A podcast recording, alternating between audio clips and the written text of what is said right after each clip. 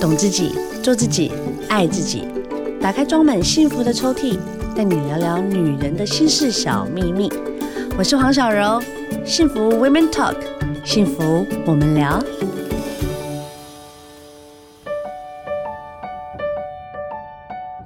Hello，大家好，您现在收听的是幸福电台，幸福 Women Talk，幸福我们聊。今天来了这个型男，我跟这个型男呢，其实真的还蛮有缘分的。因为他现在有斜杠非常多的角色，其中好像陪伴过他两个不同角色在演艺圈里面。我们欢迎郭代轩这一次带来的《当事业成即时动态》，掌声鼓励一下。小罗姐好，还有各位听众朋友，大家好。岱轩今年三十八岁，对。你做过的事情真的很多哎、欸，我们就是现在叫做斜杠人生。你的斜杠太斜杠了吧？我们其实就跳很多领域，然后其实我觉得有些东西就是人生的很多意外。因为你没有想到说哦，人生会出现了疫情，你没有想到说人生可能会被裁员，所以呢，你遇到这种各种意外，你的计划赶不上变化的时候，哇，你的人生就应该要来转弯。大家说山不转路转嘛，那路不转呢？哎，人转。嗯、呃，有时候上帝可能让你就是关了一扇门，但是他其实会开很多窗。可是我在讲的意思是说，才三十八岁，你有以上的这些斜杠。个人我是非常非常欣赏的。首先，第一个，他是餐饮业的服务生，而且是高级餐饮业。那我觉得要去服务这些 VIP 的这些。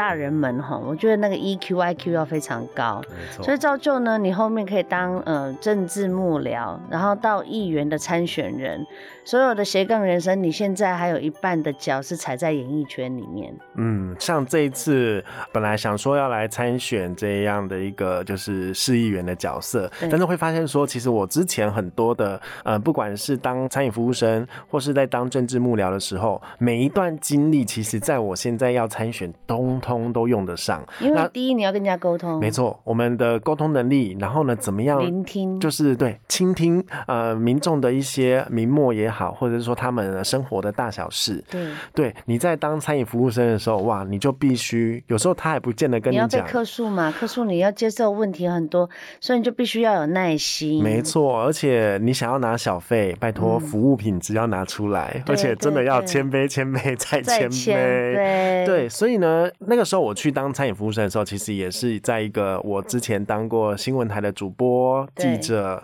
然后呢，我去面试说我要当餐饮服务生的时候，哇，店长还说。你来家冲啥？看完履历，他说你来家是冲啥？哎，你觉得你在整他？他觉得我要，因为你上面的的抬头这么高，做主播这么好的工作，怎么又突然想要再来换取当服务生的经验呢？对，那个时候其实就是我先从新闻圈转战演艺圈，然后当了小柔姐的师弟。对对，对。那那个时候呢，出了一本书，然后呢，啊，这次是第三本。第三本，对对，我几乎两本书都有在这个小柔姐的。照顾之下，对，就这么刚好哈，我们宣传期都有碰到。对啊，从绯闻到上次失业一百天，到这一次的这个失业成即时动态哦。那那个时候，其实演艺圈大家也都知道嘛，工作机会开始因为疫情的关系减少了，通告减少了，摄影棚哎，抱歉，我们就修棚不能进去。那像是我们呃以主持跟这个去学校演讲为主的这样的艺人类型，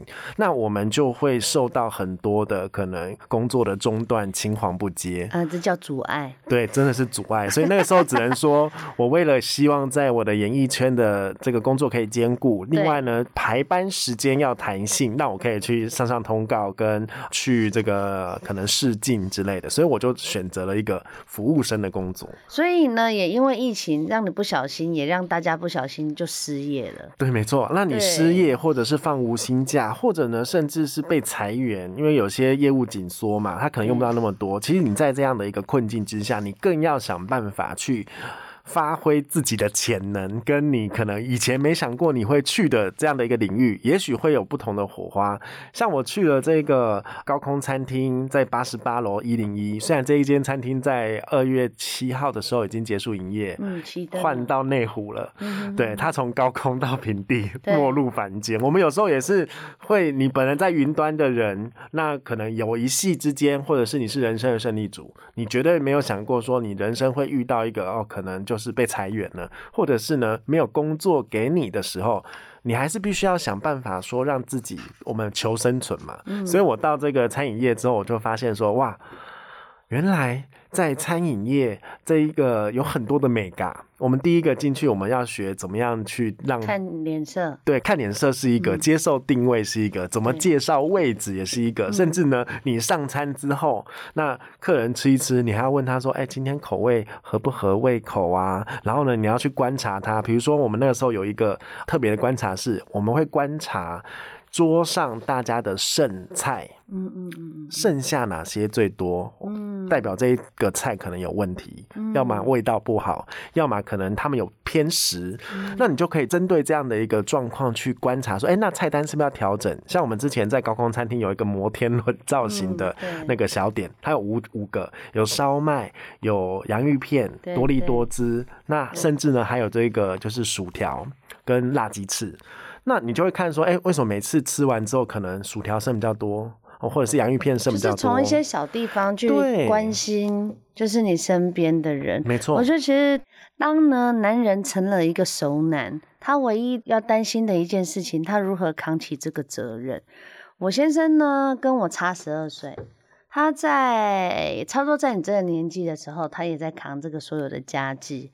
那其实他跟我讲说，那段时间他是辛苦的，嗯，辛苦的部分是说，其实我也还还看不到那个尽头，我到底能为自己做些什么？我只是努力的做，有不同的斜杠的角色，对然后到现在他已经五子登科哦，开始就是觉得有比较轻松了，他觉得人生才开始。在享受，对，你觉得你人生最享受的状态应该会是怎么样？其实我一开始在踏入先是新闻圈的时候，那其实是我觉得目前为止我在我整个职业生涯当中最享受的一段日子，因为我做我自己喜欢的事情。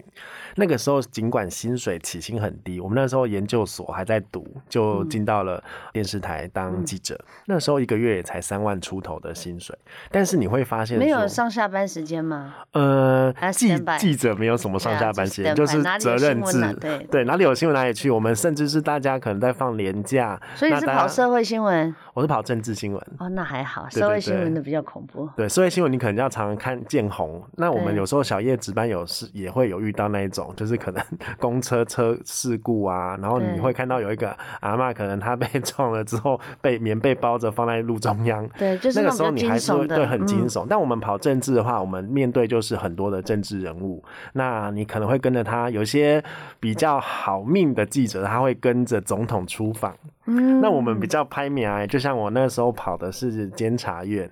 监察院其实也不错啊，他待遇也很好啊。冷衙门就是他没有什么新闻，因为其实大家对监察委员或是对于就是监察院长可能比较不敢。那个时候的监察院长是王建轩。哦，OK OK，然后 他就比较冷门一点。那但是呢，我们尽管是跑很冷门的新闻线路，但是我自己从高中时候就非常喜欢那个新闻台的主播，对，那我就想说，我想成为他，就是要做一个雏鸟效应，就是你看到呢，第一次接触那个领域跟那个看到那个人的时候，你会把他视为偶像，甚至你想要成为他。那这次我也很开心，可以把我高中的偶像，就是谢向荣，邀请来当我的推荐序的写手。对，那他就帮我写了一个推荐序，那他就一直，他很一直很鼓励我，我还一直记得说，我刚去那个新闻台的时候，他是主播嘛，他就坐在我的位置的正后方，他在改稿。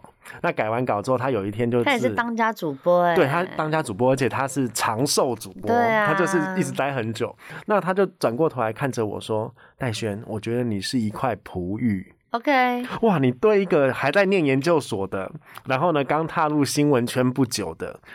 呃，所以他觉得你可雕塑，对，他觉得我可雕塑，okay, okay. 但是他也发现我有一些可能缺点或缺失。他在推荐序里面就有讲，当时就是一个磕磕碰碰，因为我们刚出社会，刚进到新闻圈，就是一直我。哎、欸，可是有人愿意跟你讲这个，真的很难得哎。没错，我那个时候是出去采访，可以跟总统的随扈吵架的那一种。为什么？就是随扈他们就会说把你挡开，然后不让我们拍总统嘛。然后呢，我就会说你挡什么挡什么挡，然后。我会很站在摄影的角度，因为摄影他没画面，等于他那天没有在场。跑啦。对，对所以我就会说你们不可以这样挡。然后我就说你再这样子，等一下总统出来，我就要跟总统讲。然后就曾经有一次我在南港展览馆采访，然后被那个总统的侍卫侍卫长就挡住，我就说好，没关系，我等一下就。跟总统告状，所以总统一走出来就说：“总统，为什么你的侍卫长一直要挡我们，不让我们拍？” 然后结果总统有回过头来看一下，后来呢，那个侍卫长还打电话到我新闻台的主管那边说。你们的记者是怎么回事？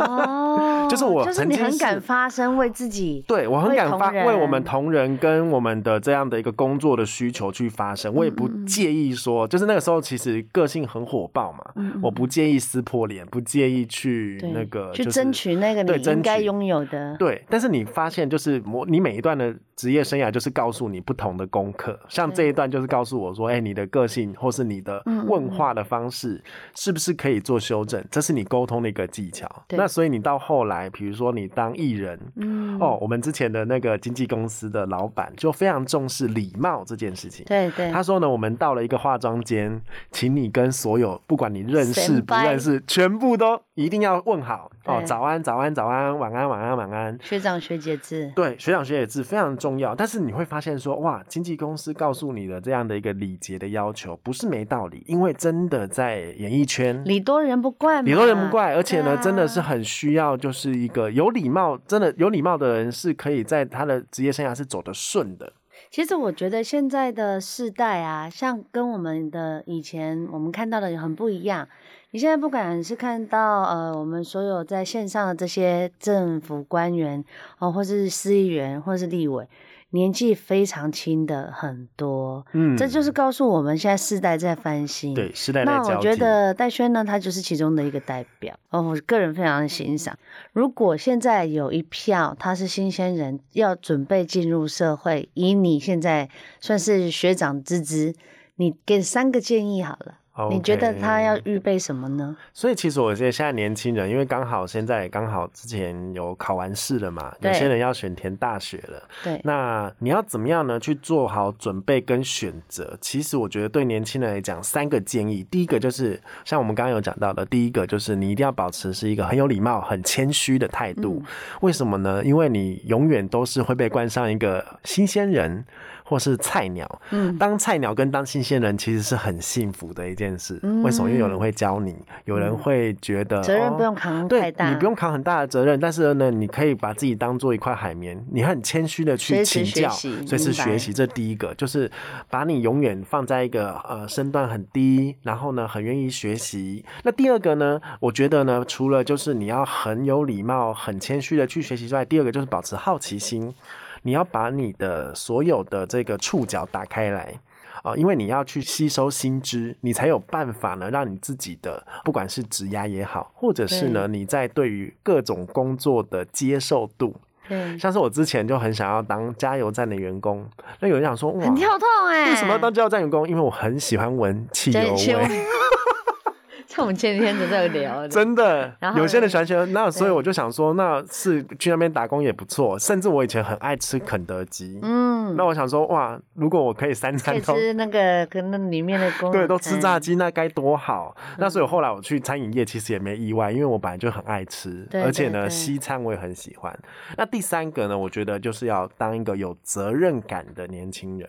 你可以很多都很有好奇，很想去尝试，但是一定要有始有中，不要当三分钟热度的年轻人。嗯。对，那大家可能就会想说，哇，你你这个失业这么多次，你转业这么多次，你是不是也是三分钟热度？嗯。的确，水瓶座有三分钟热度的缺点，但是呢，你尽管是三分钟热度，你能不能在每一次的这个你很热的时候，你做一个累积，让每一段的经历都是用得上，而且在后续是一个呃累积跟积累的一个经验值。很多人都觉得，就像你书写的啦，很多人会觉得说，呃，失业。它就是一个成功的解锁，嗯，基本上就是在你学习里面，它都会是在帮助你以后在做一些事情，其实就是比较轻易的上手。对，你有在这么多的不同的斜杠角色里面，你在面对人群，就是赢人家非常非常非常大步。谁有看过小英总统啊？谁敢跟 护卫吵架？谁曾经又是当那个 VIP 的餐饮人，就是这些服务生，嗯、甚至我还帮曾志的一个去那边当他们的助理，助理然后你还很多这种东西，是我觉得你从小就是这么有想法的人吗？我其实我最想最想当的其实是歌手，歌手，歌手真的跳，但是我唱歌没有很好，但是呢，我后来就想说，我一定不管，你不要怕，前面有高佳瑜，你别怕，当不成歌手，但是我一定要当一个要拿麦克风站在台上的人。OK，所以呢，我觉得我一路走来，我都在做这件事，比如说当主播，就是站在新闻播报台上面拿着麦克风讲，嗯、那在镜头前面当记者，哦，那再来呢，我也想过要当老师，站在讲台上。也是拿麦克风跟大家就是传道授业，分享生命，对，喜欢分享生命，所以我后来也当了讲者嘛，嗯、我到学校去当讲师，对。对。那后面呢，我自己人生的更大的规划就是，哦，我要站在这个异常里面去问政，因为我这么冲撞，这么敢问。我们就是要拿来做监督政府嘛。嗯嗯，那其实我觉得，通通都是一个核心能力，就是怎么样去沟通，怎么样去协调，怎么样利用你的这个口语表达，去把你自己的想法跟你想做的事情去实现。嗯，其实刚刚一直在聊，我们私下也在说，就说人生百态哈，都是从我们出社会之后，你一个一个看见，真的跟我们小时候想象中的不一样哎。没错，我们就就是他这个人跌倒了，我们赶快把他扶起来，你还好吗？啊，赶快给他钱，送他到医院，然后呵护他。那现在不是啊，撞倒我，你为什么要撞倒我？我每个月是多少钱？然后我要告你。嗯，就类似他的东西是变得就是比较厚黑学一点。嗯，你在你人生现在你三十八。你有没有遇过冲击过？我当然有遇过非常的冲击，比如说像是在职场当中有非常多的妹妹嘎嘎。哦，最喜欢听这个了。对，我们 像之前当主播也是，你当主播的时候，其实偷换你的粉扑。哇，这个换粉扑、偷化妆包，这都我不会遇到，因为我没有化妆包。但是呢，当然那一些主播之间的勾心斗角，我们其实都耳闻不少。那包含了像是说，呃，我们自己男主播嘛，会有西装啊，那西装的话就会有不同的 size。是嘛，那呃，如果你跟这个化妆师如果处的不好，或是服装师处的不好的话，他就会借一些让你看起来。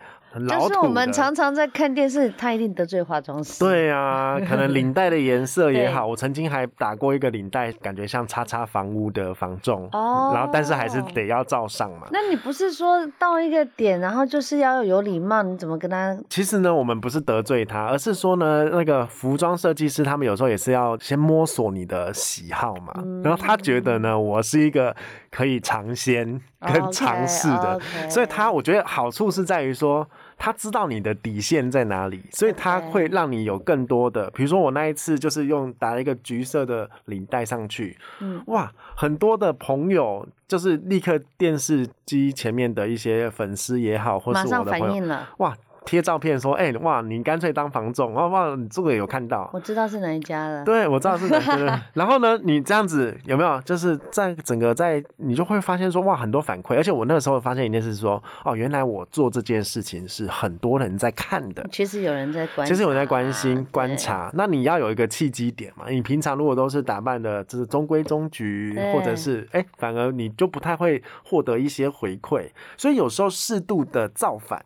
适度的逆风向，对其实老时候它可以让你获得一些声量或是关注。可是你想想看啊，你现在好，这是主播的部分。如果你去当政治人物旁边的助理，这个应该很容易被欺负吧？我在当政治幕僚的时候，其实老实讲，因为大家知道你当过记者，对，所以其实你旁边的人不太会得罪你，哦、或是不太会，因为他会担心你去给他爆料。哦、但是呢，我从那个时候，就是我把我当演艺圈的时候的一些，比如说吸金的方法，或者是呢怎么样呢，让大家更关注你的方法，用在我老板身上。例如，我就带我老板去变装 cosplay，变成祢豆子。嗯你有想象过祢豆子跟柯 P 在议场当中问政说.啊，你这个这个熊好券到底做的好不好？对对对。那他那个时候真的哇，换上了日本和服，嗯、然后呢，就是呢一头乱发。他 那时候他的那个假发架系的比较乱，但是呢，他就是哇，真的是完全 cosplay 那个祢豆子，因为他的个子也比较娇小嘛，站上质询台跟柯 P 讲话的时候，柯 P 就一直在笑。完全就不会有那种剑拔弩张的感觉。对对，但重点是那一天，我帮我的老板当日的新闻的流量冲到两百多则，嗯，是他过去从政十年以来的总和超过。诶、欸，所以都在这种小小的一个小 paper 里面，然后感觉真的很大胆呢。对，但是你会发现说，你大胆的想法需要有大胆的老板。配合你，配合你。如果你老板都是哦不行，然后那个和服不行，然后那个不行，他但是你就是会有说服人的那种感觉，说服他，然后再来呢，你顺着他的喜好，因为他真的很喜欢米豆子。OK，所以那个时候这样子出来之后，哇。打响了名号，那大家都知道说，哇，这个某某某议员的助理是郭代轩。OK，就从这样子然后再认识了你。对，如果你现在是失业，或者是你不知道你明天未来是如何，我们来问一下郭代轩。现在失业率其实越来越高，尤其是年轻人，嗯、不管你今天嗯、呃、学历有多好，它已经不是个依据了耶。对啊，我们现在失业率其实的确是在这个前所未见，就是大概两年来的这个失业率是新高，嗯、然后呢，就业参与率也是新高，嗯、所以呢，等于是说呢，它这样的一个失业率。很多的年轻人他失业其实是常态，你可能在街上，然后呢拿一块石头往后一抛，哇，又是一个失业的年轻人。嗯嗯。但是呢，年轻人到底是不是在哪里跌倒就在哪里躺好呢？那我觉得分享这个失业的一个历程，其实告诉大家说，其实失业并不可怕。嗯。失去志向。或是失去呢，往人生往前迈进的动力，这才是真正的失业跟最可怕的地方。你讲到一个大盲点，但我就是不知道我志向在哪。不是每个人都跟戴轩你一样，你想喜欢尝鲜，贵人可能刚好真的也很多。没错，那我们其实就要从一个摸索点去看。如果你是一个怕失败的人，对，或是你是一个。考虑很多人，嗯，那你就会发现说，你的选择其实会很狭隘，对，或者是说呢，你担心怕出错，就干脆少做少说，嗯，那你就没有往前迈进的一个，你也少了那个机会，对，你也少了那个机会啊！你要真的要像呃呃，要真的要找到一个新的工作，你得要面试吧，先冲再说。你想要面试，你想要去找到一个好的老板，你还是得要去，比如说怎么介绍自己。像我之前会告诉大家说，把你的脸书搞好吧，把你的社群媒体搞好吧。怎么说？怎么说？呃，其实呢，我会告诉大家说，其实有时候社群媒体跟自媒体会让你的好工作自己找上门。嗯、例如，我有一个之前在淡水有一个教友，对啊、呃，我们教会的妹妹，哦，每次来的时候都愁眉苦脸，说她找不到工作，然后呢很苦。那后来她找了一个在淡水的咖啡厅，她就呢在淡水咖啡厅待着。我就说，你要一辈子当服。服务生吗？他说没有，他是复兴美工的。复兴美工的会画画嘛？那我说你有没有在画画？他说有。那我说好，你先帮你们的餐厅画画看菜单。他真的做了，然后画完之后呢，哇，菜单他在上面画的插图，他的老板觉得哇，真的很棒。然后我说，那你要不要试着把你的插图放到你的 Instagram？你把你的作品放在上面集中起来，哇，他真的他开了一个。Instagram 的账号，对，他就把他所有的插画，哇，开始对，真的就是接案，嗯，很多的新工作，新的那个，而且很多网络上现在在 IG 也好，或在脸书也好，一堆业配合作，嗯，看到你的这个画，他就想说，嗯，那我的洗面乳包装要不要来画个插画，或者是我的哪个产品的包装，你可以帮我画一下，哇，他现在就是哦，一直接案，就是利用他的强项去发展出他未来的志向。但是呢，刚刚小罗姐讲的。很好，很多年轻人不知道自己要该做什么，嗯嗯，为什么呢？因为他不够了解自己，他不知道自己能做什么。对，不了解自己其实是辛苦的。有时候很多人他不知道，他可能就是浑浑噩噩的，他可能还在发现他自己的潜能的那一个过程当中。嗯嗯嗯，所以呢，你不知道自己能做什么的时候，你又何尝可以谈说你想做什么呢？所以你要先非常了解，往内挖掘。像我说失业的时候，或者甚至是有些成功领。刚刚退役的役男，你就要想办法说，想想看你到底能够做什么嘛？有什么事情是你的专长？你的能力是什么？也许你在那个在成功岭上，你很会早起，嗯，你就可以找一个可以早起的工作，早餐店做起来嘛。早餐店有时候可能就是。兼兼台啊。嗯，但是它重点是你要早起，像当主播也是，你如果是晨班的主播，你可能三四点就要起床，然后去那边顺稿什么之类的。其实我现在有很多朋友，他们都在做 Uber E 啊、Foodpanda，其实他们赚的都比在办公室赚的都还要多。真的，甚至，但是唯一比较辛苦就是可能在交通安全上面了，嗯，因为比如说他一定要在一定的时间把餐点给送达。对。那他们也曾经问我说：“我难道我要这样一直下去吗？”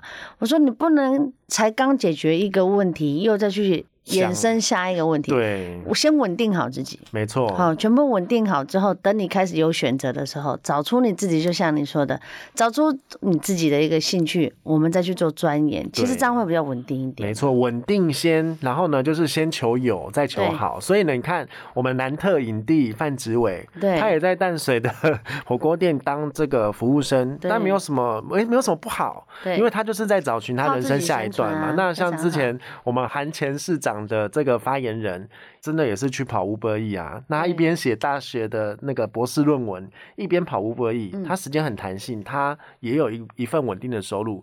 其实我觉得不用太在意别人的眼光，英雄不怕出身低，大家别担心。好啊，郭代轩带来这本《当失业成即时动态》，我觉得每个人都会觉得说，哦，如果我们今天失业了，或者真的当我遇一个瓶颈的时候，是不是就到低谷了呢？其实有时候失业是一个很幸福的事。因为其实我们出了社会，你很少会有放长假的机会。So、你可以在这个时候给自己一个长假，你让自己呢，以往在工作岗位上非常紧绷的心情稍微放松一下。Okay. 但放松不是让你放弃人生哦，放松就是让你可以呢，在这个时间当中去学一个新的语言，找一个新的兴趣，甚至是呢。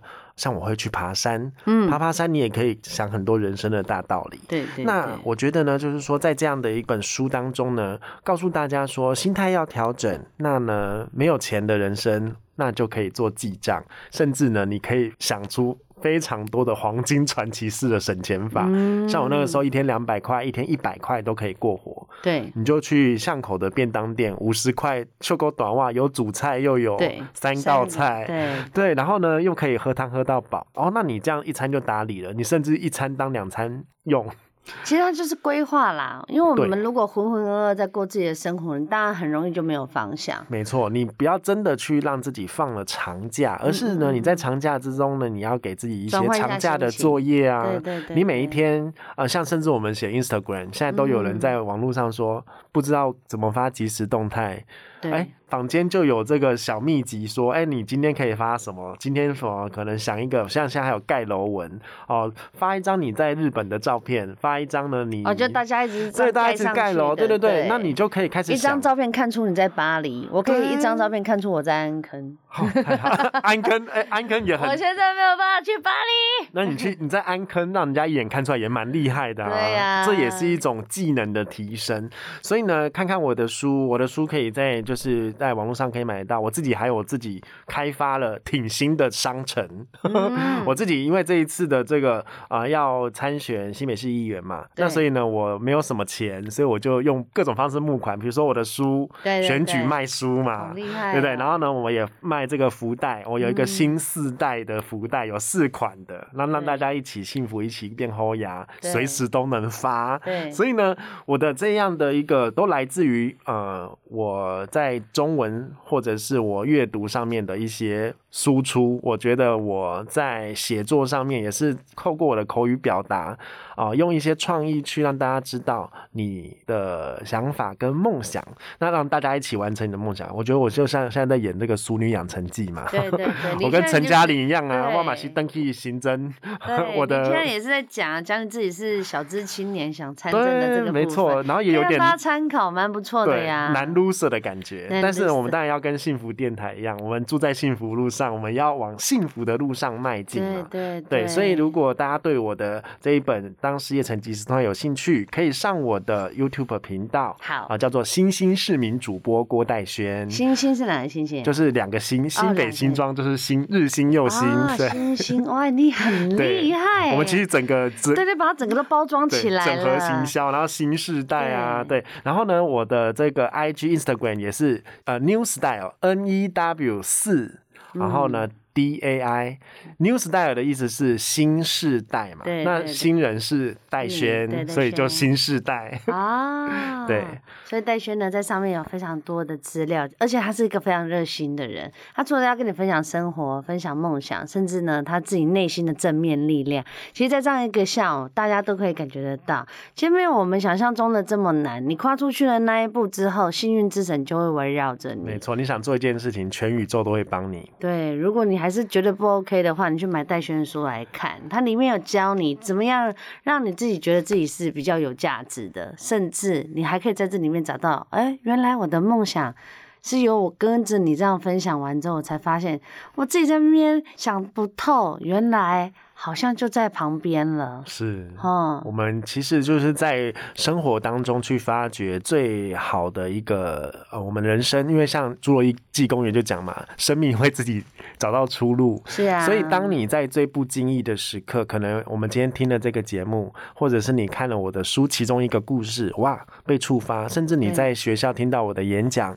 哦，会忽然对你的人生开始有了一个起不奏的想法，嗯，那我觉得就是一个非常好的一个契机跟机会。不要想说人生什么时候要规划或怎样才开始，不是。我觉得你其实有一个念头的时候，你就要抓住那个灵感，赶快的往前迈进去做。机会就是这样来的，好吗？再次谢谢谢谢戴轩呢带来这本新书《当事业成即时动态》，希望跟我们多分享啦。好，然后希望呢你这个年底这个市议员 也是加油喽，好吗？希望小柔姐可以多多找我上节目，好的 好的，最好每个月都来一次，好。好的好的，我们制作人有听到哦，哈、欸，那就要加油喽，下次见。谢谢小柔姐，谢谢，谢谢各位听众。好，今天呢我们就在这边跟大家说声再见喽，希望大家梦想成真，然后。一定要开开心心的哦，拜拜。